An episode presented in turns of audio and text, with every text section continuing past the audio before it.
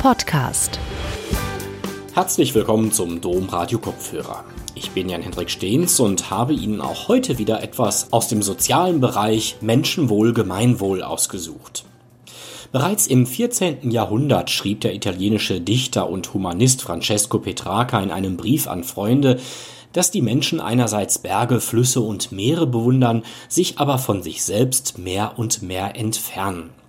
Zu allen Zeiten haben sich Geister, Dichter und Denker mit der Frage, was ist der Mensch beschäftigt.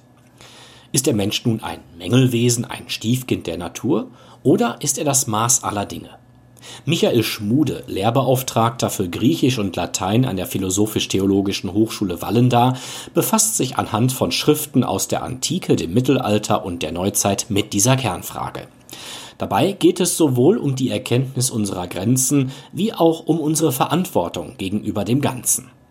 Seinen Vortrag Der Mensch als Prometheus Mängelwesen oder Krone der Schöpfung hielt Dr. Schmude im Rahmen der Ringvorlesung Digitalisierung, Technik, Verantwortung der Philosophisch-Theologischen Hochschule Wallendar im Mai 2020. Wegen der Corona-Pandemie wurde auch dieser Vortrag vorproduziert. Gute Unterhaltung.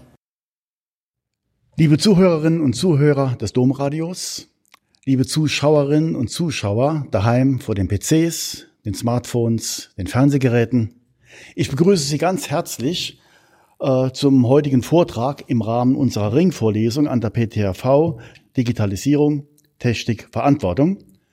Ich werde heute sprechen zum Thema der Mensch als Prometheus, Mängelwesen oder Krone der Schöpfung.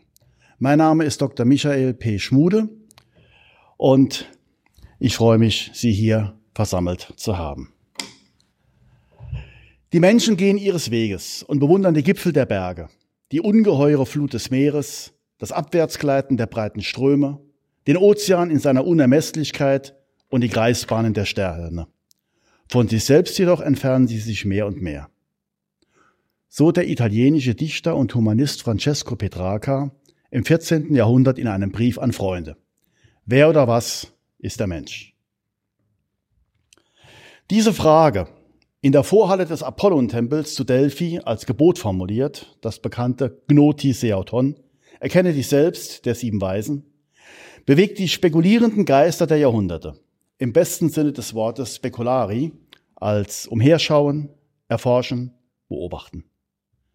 Aus der Frage nach der Ordnung der physikalischen Welt, dem Kosmos, die von den vorsokratischen Naturphilosophen des östlichen Mittelmeeres, von Thales von Milet, von Pythagoras und anderen seit dem siebten vorchristlichen Jahrhundert aufgeworfen wurde, hatte sich die weitergehende nach der Entstehung menschlicher Gemeinschaft und Kultur ergeben. Wir denken aber auch an den tragischen Sklaven und lebensklugen Schöpfer der Fabel, Aesop, aus dem sechsten Jahrhundert vor Christus, sowie an den Kyniker Diogenes, den in der Tonne wie er im Athen des vierten Jahrhunderts in Diensten desselben delphischen Apoll am helllichten Tage mit einer Lampe umherläuft, um nach einem Menschen zu suchen.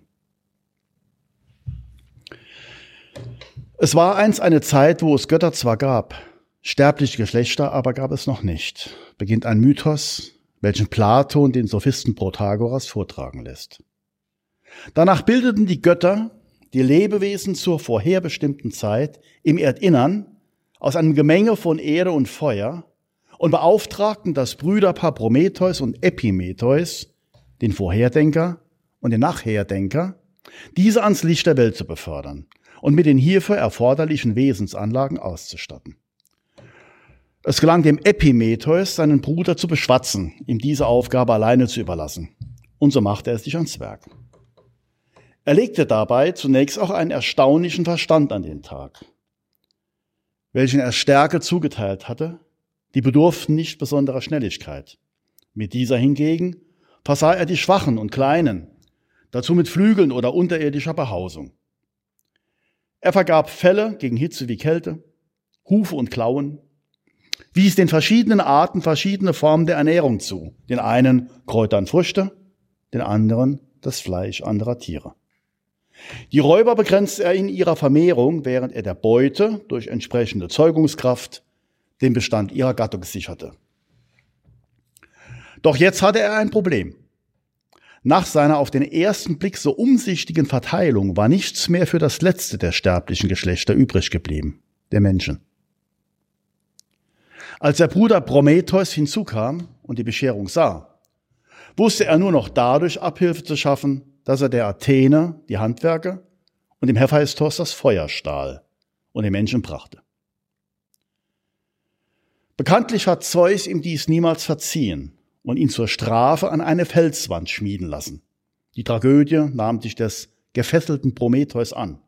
Und es sollte eines Herakles bedürfen, um ihn später aus dieser wenig befriedigenden Lage zu befreien.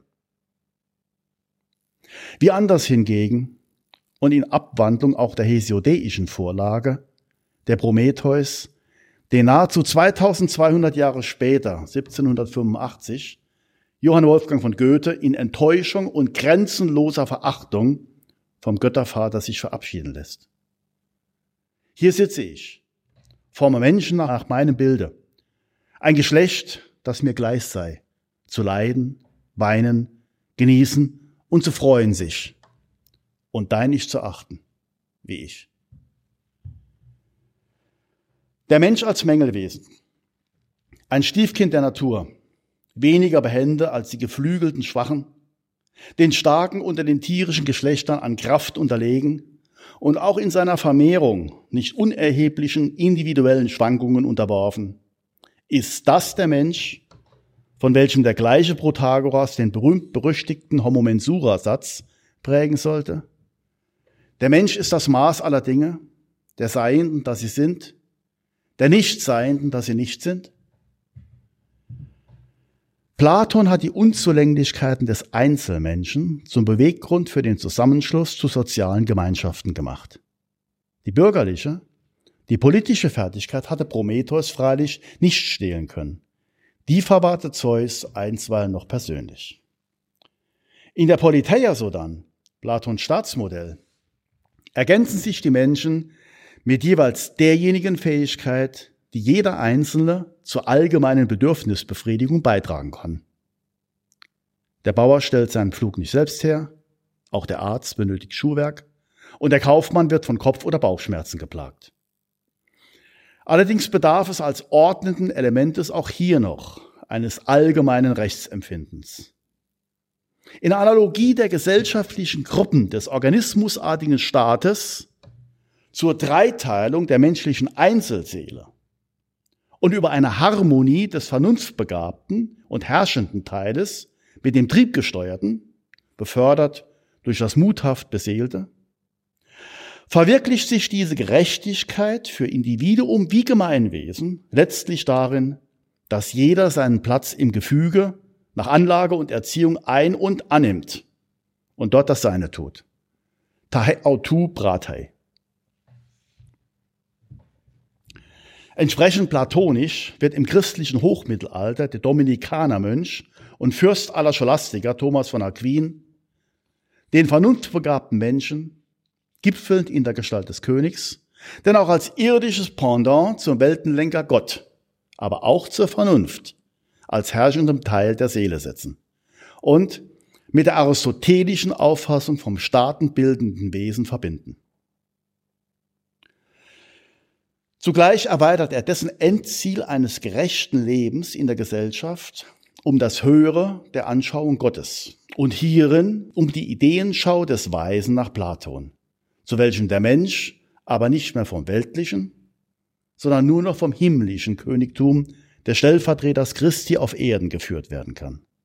Und zwar die gesamte Gemeinde der Kinder Gottes und nicht nur eine kleine Philosophenelite. Aristoteles prägt den Begriff vom Menschen als Zoon Politikon, welcher später insbesondere für die Stoa maßgebend wurde und sieht die präexistente und selbstgenügsame staatliche Gemeinschaft als die naturgegebene Bestimmung des Menschen und das gute Leben nach den Tugenden der goldenen Mitte, namentlich der staatsbürgerlichen, der Arete Politicae, als deren Ziel. Wie Cicero es nach ihm formulieren sollte, sei Grund für das Zusammengehen nicht so sehr die Schwäche und Wehrlosigkeit des Einzelnen, als vielmehr ein gleichsam natürlicher Trieb des Menschen zur Geselligkeit, welche Einsiedelei seinem Wesen nach scheue. Es war Epikur, der viel bemühte und meist geschmähte, welcher beiden Vorstellungen, die zuvor schon nicht scharf voneinander zu trennen waren, in seinen Kulturphasen Rechnung trug. Soweit wir dies jedenfalls aus der dichterischen Kulturentstehungslehre seines römischen Schülers und etwas jüngeren Zeitgenossen Ciceros Lucrez ersehen können. Während zunächst einmal die äußeren, natürlichen Umstände auf den Menschen Zwang ausüben, sind erst in einem zweiten Schritt menschlicher Verstand und Überlegung Triebkräfte einer sozialen und kulturellen Entwicklung. Kehren wir zurück zum Homo mensura, Satz des Sophisten. Wenn der Mensch das Maß ist, wer setzt ihm das Maß? Wer gibt ihm die Norm? Wer zeigt ihm seine Grenze? Wo bleibt für ihn dann der Gott, die Ordnung über ihm? Als den Menschen die Erde nicht mehr genügte, bauten sie einen Turm, um in den Himmel zu gelangen. Und als die chaotischen Giganten die Ordnung der Götter umstürzen wollten, türmten sie Berge auf gegen den Olymp. Wie es den einen erging, erzählt uns das Alte Testament. Was in anderen blühte, ist am Pergamon-Altar auf der Berliner Museumsinsel zu besichtigen. Doch nirgendwo wird der Mensch in seiner vermeintlichen Stärke und Souveränität so unerbittlich in seine Schranken gewiesen wie in den Übermenschen der attischen Tragödie. Von Kreon, dem Herrscher über Theben, welcher sich in Staatsräson wieder alle Menschlichkeit versteigt, bis zum gleichfalls sophokleischen Meisterdetektiv Ödipus in seiner intellektuellen, aber hybriden Brillanz, mit welcher er schon das Menschenrätsel der Sphinx gelöst und diese in Verzweiflung gestürzt hatte zerschlagen, weil sie das ihnen eben doch gesetzte Maß überschritten haben. Nur einer will zum tragischen Helden nicht recht taugen. Es ist der vielduldende Odysseus, jedenfalls der jüngeren homerischen Dichtung, der Listenreiche, der um seine Schwächen weiß und schlau seine Stärken ausspielt und überlebt. Pollata Dana, Kuten Anthropu Dana Ron Pelei. Ungeheuer ist viel doch nichts ungeheurer als der Mensch. Er durchschreitet das Meer im Wintersturm. Er müht die Erde mit kreisendem Flug im Wechsel der Jahre, jagt das flüchtige Geschlecht der Vögel, bezwingt mit List das bergbeschreitende Wild, herrscht, hat Rede und Gedanken erlernt und staatenlenkende Sinnesart. Nur dem Ort der Toten zu entgehen, das hat er nicht verlangt. An Geschick und List überverhoffend begabt, schreitet er bald zum Übel, bald zum Edlen hin. In diesem Sinne lässt Sophokles den Chor der Antigone sich von deren Artgenossen verwahren. Was hatte man sich nicht alles untereinander angetan? Stets mit gutem Grund, mit tragischer Notwendigkeit. Der Bruder den Bruder von Stadt und Herrschaft ferngehalten, der wiederum die Vaterstadt mit einem fremden Heer angegriffen und belagert, die Brüder sich schließlich im Zweikampf gegenseitig getötet, doch nur einer durfte bestattet werden. Der Leichnam des anderen sollte Hunden und Vögeln zum Fraß dienen. Die Schwester, die das Bestattungsverbot übertreten hatte, Utosynestein aller Symphilein erfühlen. Nicht mit zu hassen, mit zu lieben bin ich geboren. Sah der Todesstrafe entgegen.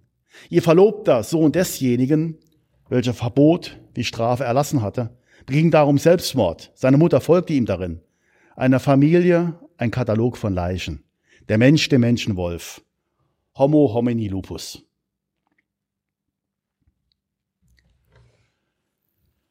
Versöhnlicher ist nur die Komödie. Ich bin Mensch. Nichts Menschliches ist mir fremd. Homo sum. Humani nil a me alienum puto. Mit diesem Bekenntnis lässt der Afrikaner Terenz nach einer hellenistischen Vorlage im zweiten Jahrhundert vor Christus eine seiner Figuren sich selbst charakterisieren. Aber welcher Mensch ist hier gemeint? Der Mensch als Mängelwesen oder der Mensch als Krone der Schöpfung? Die beiden Quellenschriften zur alttestamentlichen Genesis, der ältere Javist vom Königshof Davids, wie die jüngere Priesterschrift aus dem babylonischen Exil, sehen in ihm Mittel bzw. Höhepunkt der Welterschaffung. Ausgestattet mit einer Art Freifahrtschein sich diese untertan zu machen, könnte man meinen. Doch bekanntlich behagte das Prunkstück auch seinem Erschaffer immer weniger, je weiter und breiter es sich machte, bis er schließlich die große Flut schickte, um klar Schiff für einen neuen Anlauf zu bekommen. Bei dem Griechen Hesiod um 700 vor, wie bei dem Römer Ovid einige Jahre nach Christi Geburt, wird dies über die Deszendenz der Menschengeschlechter hinweg vom goldenen bis zum eisernen Zeitalter nötig. Übrigens ist diese Vorstellung vom Missraten des ersten Schöpfungsversuches ein gemeinsames Grundmuster menschlichen Denkens. Denn in den Aufzeichnungen verschiedener Kulturvölker mit Schöpfungsberichten, von den Indianern Nordamerikas bis zu den Einwohnern des Zweistromlandes, bedarf es, ungeachtet der jeweiligen Eignung ihrer historischen Landschaft für derlei Katastrophen, einer Sintflut, um das Misslingen der Schöpfung noch einmal zu korrigieren. Und der Sintflut Helden, wie eines Utnapishtim im Gilgamesch-Epos oder des sumerischen Ziusutra beziehungsweise akkadischen Atrahasis, seines javistisch-eloistischen Nachfolgers Noah oder des griechischen Paares Deukalion, Sohn des Prometheus, und Pyrrha, Tochter des Epimetheus und der ersten Frau Pandora, um den Neuanfang zu bewerkstelligen. Pandora ist übrigens als Allgeschenk Hesiods Fassung der mosaischen Eva und mit ihr kongeniale Ikonen urtümelnder Misogynie. Nun ist dies natürlich kein beliebig wiederholbares Verfahren. Und welcher Weg beschritten werden sollte, als auch der zweite Versuch mit der Krone der Schöpfung daneben geriet, findet sich im Neuen Testament gleich mehrfach aufgezeichnet. Ihren Mängeln war indes mit Verbesserungsvorschlägen nicht mehr beizukommen. Da half nur noch Vergebung statt Strafe. Der Mensch, nach dem babylonisch-akkadischen Enuma Elish als Droben, vom Wassergott Ea aus Götterblut geschaffen zu deren Verehrung, im 19. bis 17. Jahrhundert vor Christus. Nach einem ostafrikanischen Mythos König, einem indianischen Verkörperung der Erde. Er sitzt längst schon im Dunkel des Jammertals. Es ist der Humanismus, welcher den Menschen wieder in den Mittelpunkt rückt. Nach den Möglichkeiten seiner eigenständigen Entfaltung wie nach seiner Daseinsbestimmung als Individuum fragt. Insbesondere der Renaissance-Humanismus im Florenz des Quattrocento im 15. und 16. Jahrhundert stellt mit der Wiederentdeckung der klassischen Texte der alten Griechen auch deren zentrale Frage nach der Eigenart des Menschen in den Vordergrund. Hatte Cicero die Wahrnehmung der vier Kardinaltugenden Gerechtigkeit, Erkenntnisdrang und Weisheit, Tapferkeit sowie besonnenes Maßhalten an seiner alleinigen Fähigkeit zur Erkenntnis als unterscheidend qualifizierendem Merkmal verankert, so bestimmte der Stoiker und Prinzenerzieher Neros, Seneca der Jüngere, mittels eines Syllogismus die Daseinserfüllung, das Suum des Menschen, in ausdrücklicher Abgrenzung zum Maximum mit der Ratio. Was ist im Menschen das eigene?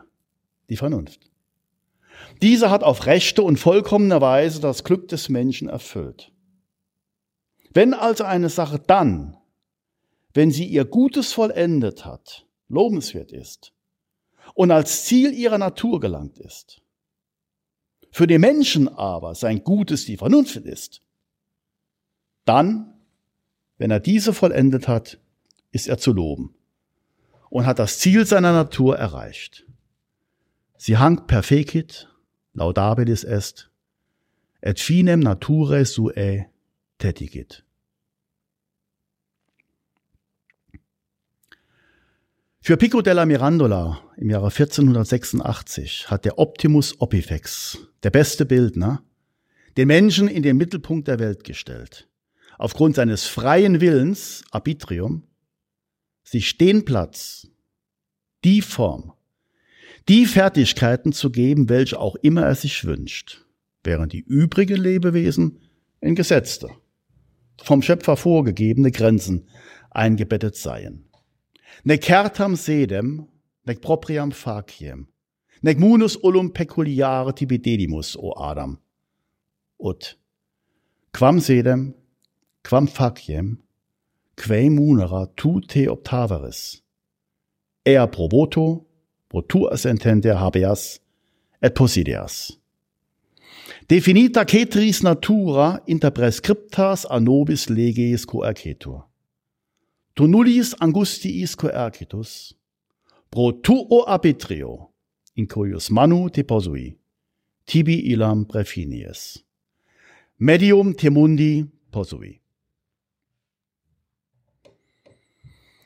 Und der König der Humanisten, Erasmus von Rotterdam, sieht im Mängelwesen Mensch zum wechselseitigen Zusammenhalt gezwungen, welchen aber alleine von den übrigen Lebewesen die Kraft der Ratio eingegeben sei, diese gemeinsame Veranlagung als Grundlage einerseits für Bildung und Tugenden, andererseits für Milde, Friedensliebe sowie gegenseitiges Wohlwollen untereinander und damit als eigentliche Humanitas. Dem Skeptiker René Descartes wird mehr als ein Jahrhundert später diese Fähigkeit des Denkens zum Ausgangspunkt des Bewusstseins und der Vergewisserung seiner selbst und damit erst zur Basis jeglichen gesicherten Wissens werden. Das berühmte Je pense, donc je suis, cogito ergo sum, seines Discours de la Méthode von 1637. Literae et Prudentia erhebt der spanische Humanist und Hofchronist Karls V. Juan Gines de Sepulveda im Streitgespräch mit dem Dominikanermönch Bartolomé de las Casas 1550 in Valladolid über den Umgang mit den Indiovölkern Südamerikas zu Hauptkriterien einer moralisch-kulturellen Überlegenheit des christlichen Europa. Eine fragwürdige Einengung indes und von dem späteren Bischof von Guatemala entschieden zurückgewiesen. Dieser stellt neben den zivilisatorisch-institutionellen Res Publicae, Civitates, Leges sowie den technisch-künstlerischen Mechanicae, Cuiusque Artis gerade die Artes Liberales wie Grammatik und Logik, Musik, Kalligraphie als Kennzeichen der eingeborenen Humanitas heraus.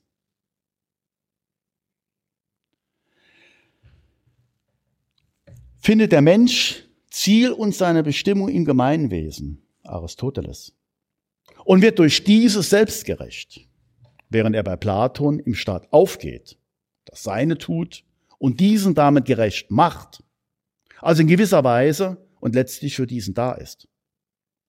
Wird der Mensch noch im Mittelalter weiterhin und selbstverständlich vom Staat her gedacht, so zuletzt bei Thomas von Aquin, sieht sich als a priori Mitglied mit fest zugewiesenem Platz in einer organischen Gemeinschaft, einem Staatskörper, dargestellt durch den Herrscher als Summe seiner Glieder.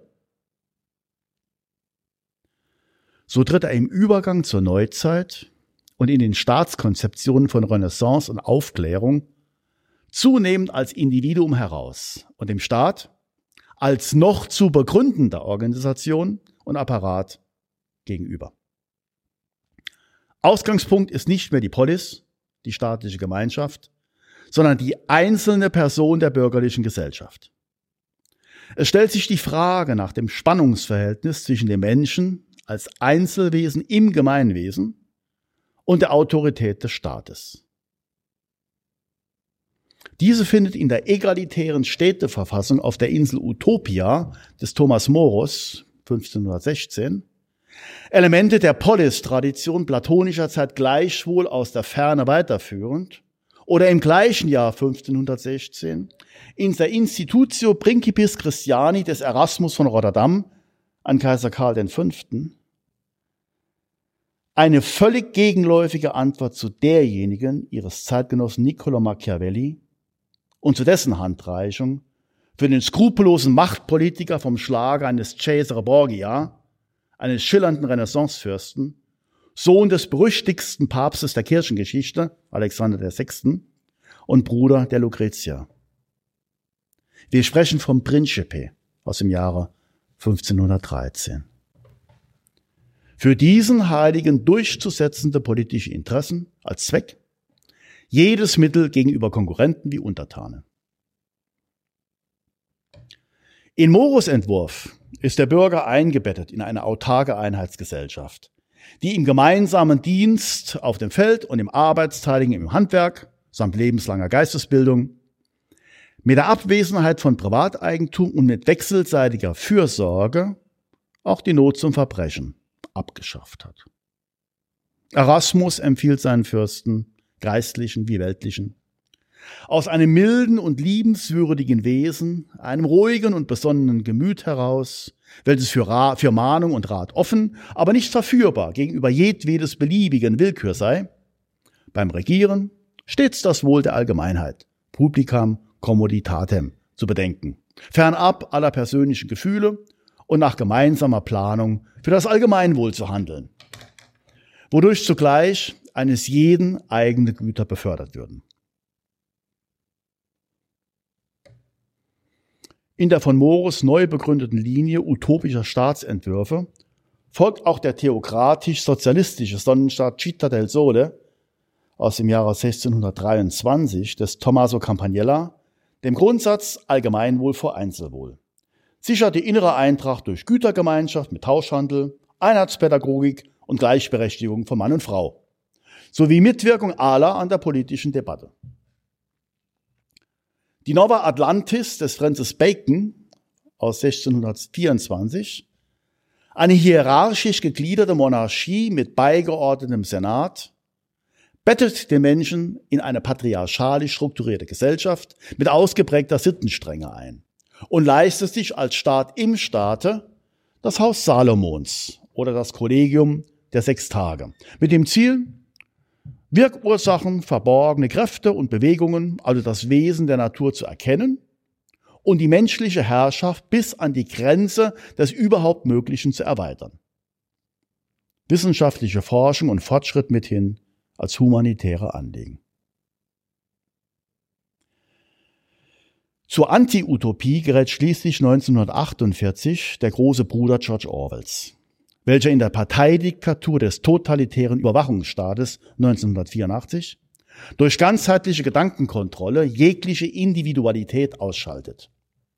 Ein ständiger Scheinkrieg der drei ideologisch gleich strukturierten Supermächte Ozeanien, Eurasien und Ostasien dient als Alibi für staatliche Gewaltmaßnahmen im Innern zur völligen Unterwerfung des Einzelnen.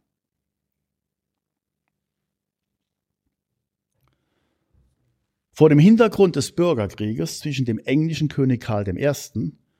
und dem Parlament in London 1642 bis 48 lässt Thomas Hobbes, der Begründer der modernen Staatsphilosophie, die Menschen einen jeden mit jedem vertraglich übereinkommen, seine Macht und Stärke dem Staat als einem einzigen zu überantworten und sich danach selbst als Autor aller Maßnahmen und Handlungen eben dieses Souveräns zu sehen. Einen solchen Zusammenschluss verkörpert das biblische Ungeheuer Leviathan aus dem Jahre 1651. Der sterbliche Gott als Schutz gegen die Wolfsnatur des ursprünglich bösen Menschen, um durch das staatliche Monopol legitimer physischer Gewalt, dem elenden Krieg aller gegen alle aus der wechselseitigen Furcht im Naturzustand zu entkommen. Der natürliche, damit unbedingt und kritikfrei berechtigte Selbsterhaltungstrieb des freien Menschen kennt kein Gut oder Böse, kein Unrecht. Die Selbsterhaltung aber ist nur gesichert durch Vernichtung oder Macht über den anderen, sodass der Kampf eines jeden, eines jeden gegen jeden aus den naturgegebenen Hauptursachen Wettstreben, Argwohn oder Ruhmsucht, einzig durch den Zwang einer in Regeln und Gesetzen verfassten Gesellschaft geordnet und eingeschränkt werden kann, den Staat. Dabei ist Gerechtigkeit für Hobbes keine, keine Naturanlage. Sie, sie zeigt sich beim Menschen alleine in der Gesellschaft. Diese Auffassung vom natürlichen Wesen des Homo lupinus wird im Folgenden freilich auf entschiedenen Widerspruch insbesondere anarchistischer und marxistischer Entwürfe treffen. Für sie wird Hobbes ursprünglicher Krieger gerade erst von seiner Zeit und seinem sozialen Umfeld hervorgebracht und geprägt.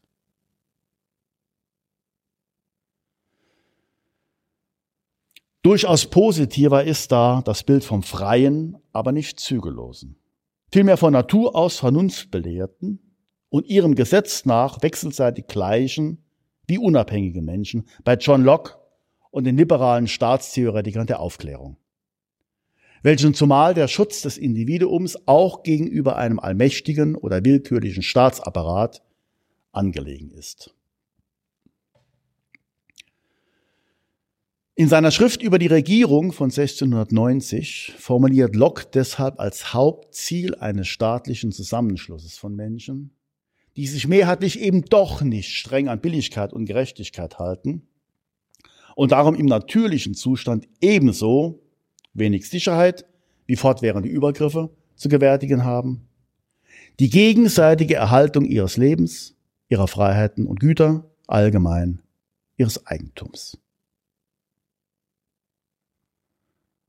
Garantiert wird dies durch eine Gewalt, deren Teilung in Legislative, Judikative sowie Exekutive mit geregeltem Strafmonopol hier bereits angelegt ist. Charles de Montesquieu wird im Frankreich der Mitte des 18. Jahrhunderts dieses Prinzip für das moderne Verfassungsverständnis systematisieren. Eine im Wechsel kontrollierende Verflechtung unterschiedener staatlicher Gremien war, in guter Polis-Tradition, bereits auf Morus, utopischer Insel, aufgeschienen.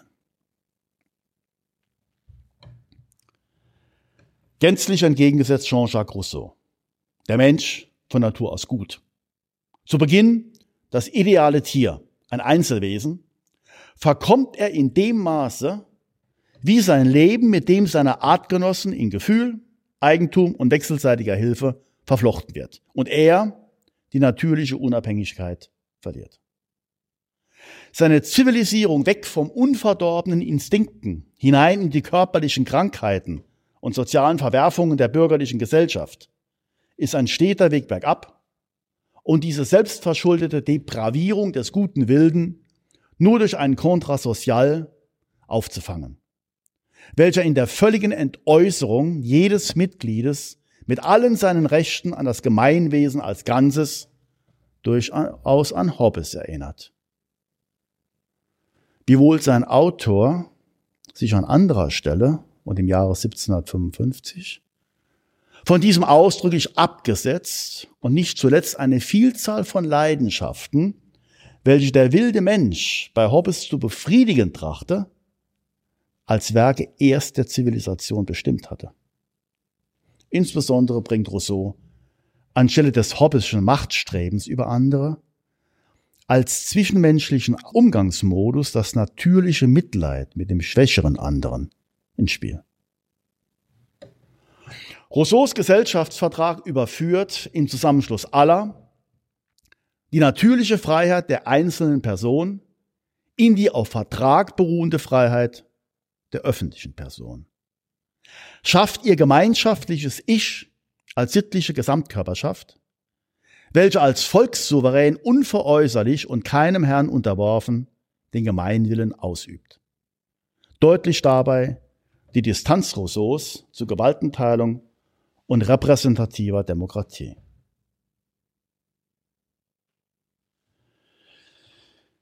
Aus der natürlichen Freiheit beschränkt allein in der Stärke des Individuums mit Besitz infolge dieser Stärke und erster Inbesitznahme wird die bürgerliche Freiheit begrenzt durch den Gemeinwillen mit Eigentum auf der Grundlage eines ausdrücklichen Titels. Schließlich die sittliche Freiheit einer Überwindung des reinen Begehrens als Gehorsam gegen das selbstgegebene Gesetz.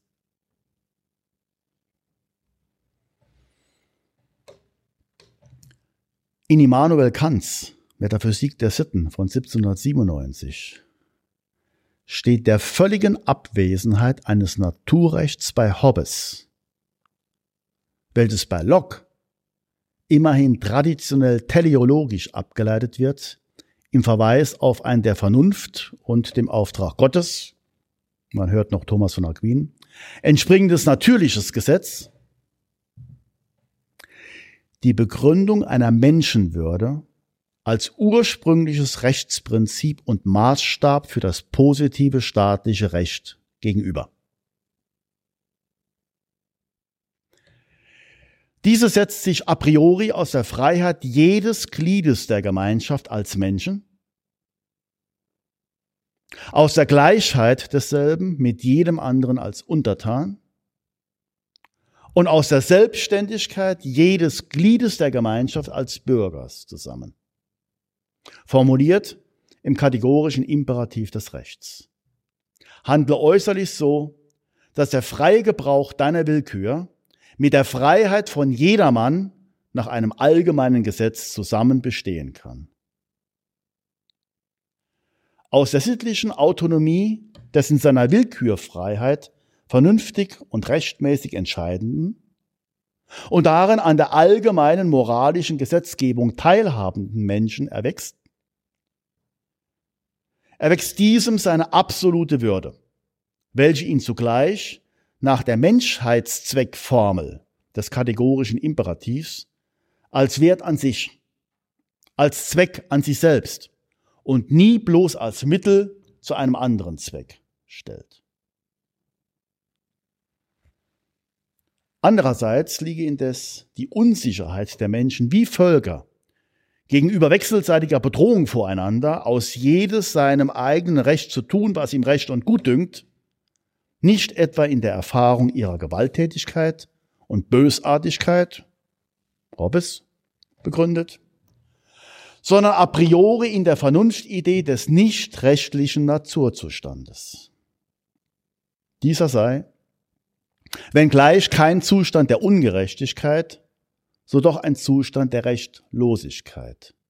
Und der Mensch gehalten, in einen bürgerlichen Zustand miteinander zu treten, dessen äußere Macht und Sanktion jedem das Seine vor denjenigen, mit welchen in Verbindung zu geraten er nicht vermeiden kann, gesetzlich anerkennt und sichert.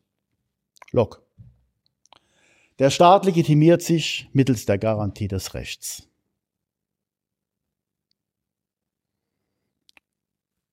Rousseaus Volonté générale, in welcher individueller und allgemeiner Wille zusammenfallen, wird in den Grundlinien der Philosophie des Rechts von 1820 Georg Wilhelm Friedrich Hegels kritisch aufgegriffen. Insofern dessen Gemeinwille am Ende doch lediglich auf der Verallgemeinerung von Einzelwillen gründe. Hegel sieht wie Platon den Staat als vernünftiges Ziel für den Bürger, welcher, anders als Platon, diesen zugleich als Individuum berücksichtigt. Das wird in einem ersten Dreischritt konstituiert aus abstraktem Recht, äußere Freiheit und positives Recht, Moralität,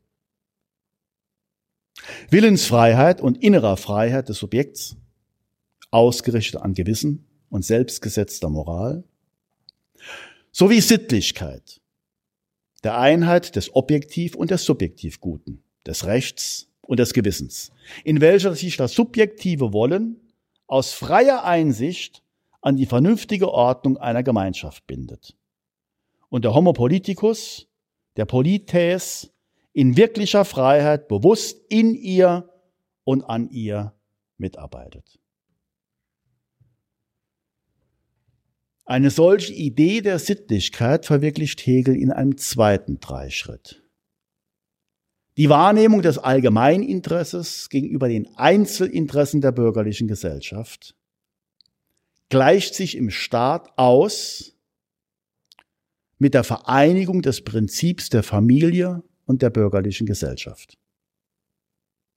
Dieselbe Einheit, die in der Familie das Gefühl der Liebe ist, ist sein Wesen welches aber zugleich durch das zweite Prinzip des wissenden und aus sich tätigen Wollens die Form gewusster Allgemeinheit erhält. Der Staat als sterblicher Gott. Hobbes. Eine Kombination von natürlich vorgegebener Familie und bewusster Entscheidung dafür. Indem er Gesetze und Interessen von Familie wie bürgerlicher Gesellschaft sich unterordnet, von sich abhängig macht, ist er ihnen gegenüber äußerliche Notwendigkeit und höhere Macht, aber auch ihr immanenter Zweck. Und stellt, indem er neben Pflichten gegen sich ebenso auch Rechte an sich zugibt, die Einheit seines allgemeinen Endzwecks und des besonderen Interesses der Individuen her. Hatte der Rechtsbegriff Kants teleologische Naturrechtsbegründungen durch das Prinzip der Selbstbestimmtheit des sittlichen Subjekts abgelöst, so erfolgt im 19. Jahrhundert die völlige Abkehr von metaphysischen Erklärungsmustern mit den Lehren Charles Darwins von der Evolution als fortlaufender natürlicher Auslese durch Überleben der an eine sich ständig veränderte Umwelt best angepassten Lebewesen. Dabei der Mensch durchaus nicht notwendig Krone der Schöpfung. Dies wird in der Folge zum einen vom Sozialdarwinismus auf die menschliche Gesellschaft übertragen. Die herausragende Stellung des Menschen gründet in der höheren Entwicklung seiner Vernunft, nach welcher er zur Hervorbringung von Kultur, nach Ernst Haeckel, zu Fortschritten in Wissenschaft, Technik und Gesellschaft befähigt ist. Und im naturgemäßen Konkurrenzkampf behaupten sich die tüchtigsten und sittlich Höchststehenden als Akteure jeden Fortschrittes. Am Ende des Jahrhunderts gilt dieses Prinzip des Survival of the Fittest auch auf der Ebene des Verhältnisses der Völker zueinander. Zum anderen entwickelt Friedrich Nietzsche, gleichfalls von Darwins Theorie aus, und in deutlicher Nähe zu Rousseaus Verständnis vom natürlichen Menschen seine nihilistische Kulturanthropologie als eine scharfe Kulturkritik, gemäß welcher sich die altursprünglichen, unbewusst sicherführenden Triebe, jene Instinkte des wilden, freien, schweifenden Menschen, die nach außen nicht mehr gelebt werden dürfen, aufdenken und schließen, abwägen von Ursache und Wirkung beschränkt, nach innen entladen. Aus dieser Verinnerlichung erwächst seine Seele, faltet sich eine innere Welt auf, nämlich sein defizientes Bewusstsein. Und dieser Konflikt gebiert das schlechte Gewissen, das Leiden des Menschen am Menschen an sich. Kultur also eine Entfremdung des Menschen von seiner triebgeprägten Natur. Und dieser als Kulturmensch gleichsam auf dem Weg einer gegen sich selbst gekehrten Tierseele hin zu einem wirklichen Menschen der Zukunft. Welcher? Antichrist und Antinihilist, die natürlichen Triebe und kraftvollen Mutwillen vom Fluch des bisherigen Ideals befreien und von dessen Ausgeburten, vom großen Ekel, vom Willen zum Nichts, vom Nihilismus erlösen wird.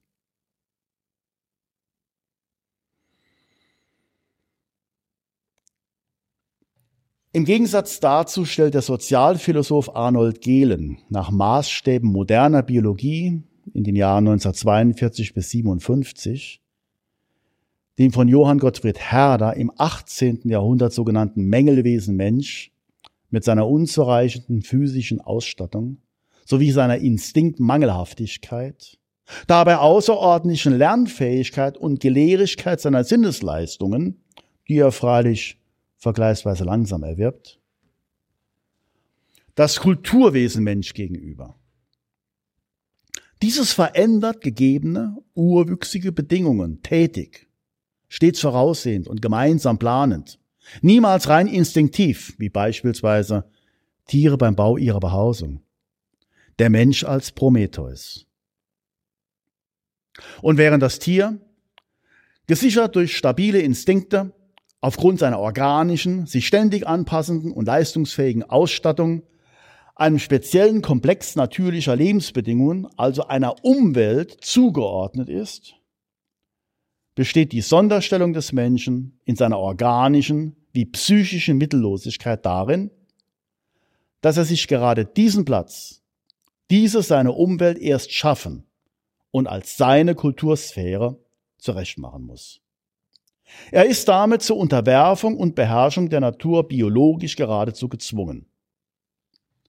In der ersten Natur der natürlichen Umwelt, seiner Ausstattung nach lebensunfähig, muss er sich eine zweite Natur, eine künstlich bearbeitete und angepasste Ersatzwelt, seine ökologische Nische erst herstellen. Natürliche Grenzbedingungen menschlicher Lebensfähigkeit gehen in den Möglichkeiten seiner kulturschaffenden Tätigkeit auf. Und beide sind aufeinander zu beziehen. Sodass der Mensch anstelle eines für ihn fatalen Zurück zur Natur, Rousseau, sich in dieser oder besser gegenüber dieser allein durch ein entschiedenes und tätiges Zurück zur Kultur behaupten kann. Diese Kultur tritt der unsicheren, unberechenbaren Instinktnatur des Menschen auf allen Ebenen letztlich in Gestalt tradierter Institutionen gegenüber, bettet das formlose Chaos ein in den Kosmos von Recht und Gesittung, Disziplin und Moral, macht den Einzelnen, eingefasst im System der Gesellschaft, vorherseh- und berechenbar, sichert und entlastet ihn zugleich von Verantwortung und ermöglicht so erst in einem höheren Sinne individuelle Kreativität und Persönlichkeitsentwicklung. Nach der Psychoanalyse Sigmund Freuds stehen im Einzelmenschen die vorgeprägte und ererbte, eher triebhafte, psychische Provinz des Es, das Unbewusste, sowie dessen steuernde und mit der realen Außenwelt vermittelnde, diese in Reizaufnahme wie Abwehr verändernde Seite des Ich, Bewusstsein und Willkür, unter dem Einfluss des übernommenen und verinnerlichten Normen des elterlichen Über-Ich und vermittels derer des fortgepflanzten Kultur-Über-Ich von Familien- und Volkstraditionen des jeweiligen sozialen Milieus. Diese finden sich im Rahmen der gesellschaftlichen Beziehungen der Menschen zueinander als Ethik zusammengefasst ohne Rücksicht freilich darauf, ob das Individuum überhaupt in der Lage ist, diese zu befolgen. Es und Über-Ich verbindet mithin, dass sie die Einflüsse der Vergangenheit darstellen. Das Es, den der Vererbten, das Über-Ich, den der von anderen übernommenen. Lediglich der bewusste Wille des Ich wird durch Selbsterlebtes, Zufälliges und Aktuelles bestimmt nicht eben einfach für das Librum Arbitrium, sich gegenüber diesem Hintergrund selbstbestimmt zu behaupten. Immerhin jedoch erhält der Mensch endlich ein Höchstmaß an Würde, ähnlich aber bereits Pico, in subjekthafter Eigenverantwortlichkeit, siehe Kant, durch den atheistischen Existenzialismus eines Jean-Paul Sartre 1946 mit dem Selbstentwurf seiner individuellen kommenden Essenz. Der Mensch ist nichts anderes als wozu er sich macht. Er ist zur Freiheit in Verantwortung verurteilt. Verurteilt, weil er sich nicht selbst erschaffen hat. Anderweit aber dennoch frei, da er, einmal in die Welt geworfen, für alles verantwortlich ist, was er tut.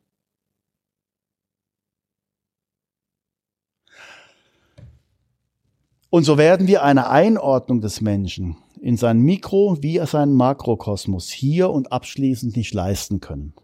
Aber das war auch mit diesem kleinen, ganz willkürlich unvollständigen Parcours durch ganz unterschiedliche Auffassungen unterschiedlicher Jahrhunderte an keiner Stelle beabsichtigt.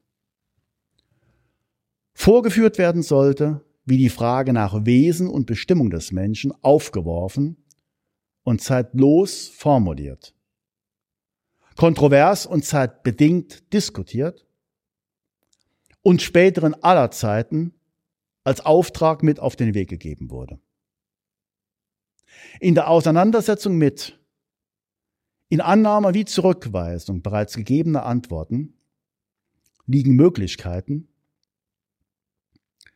in der Erkenntnis unserer Grenzen wie unserer Verantwortung gegenüber dem Ganzen, in dem von uns geforderten wohlverstandenen Respekt vor der Schöpfung und ihrer Wohlgeordnetheit ihrer Eukosmia.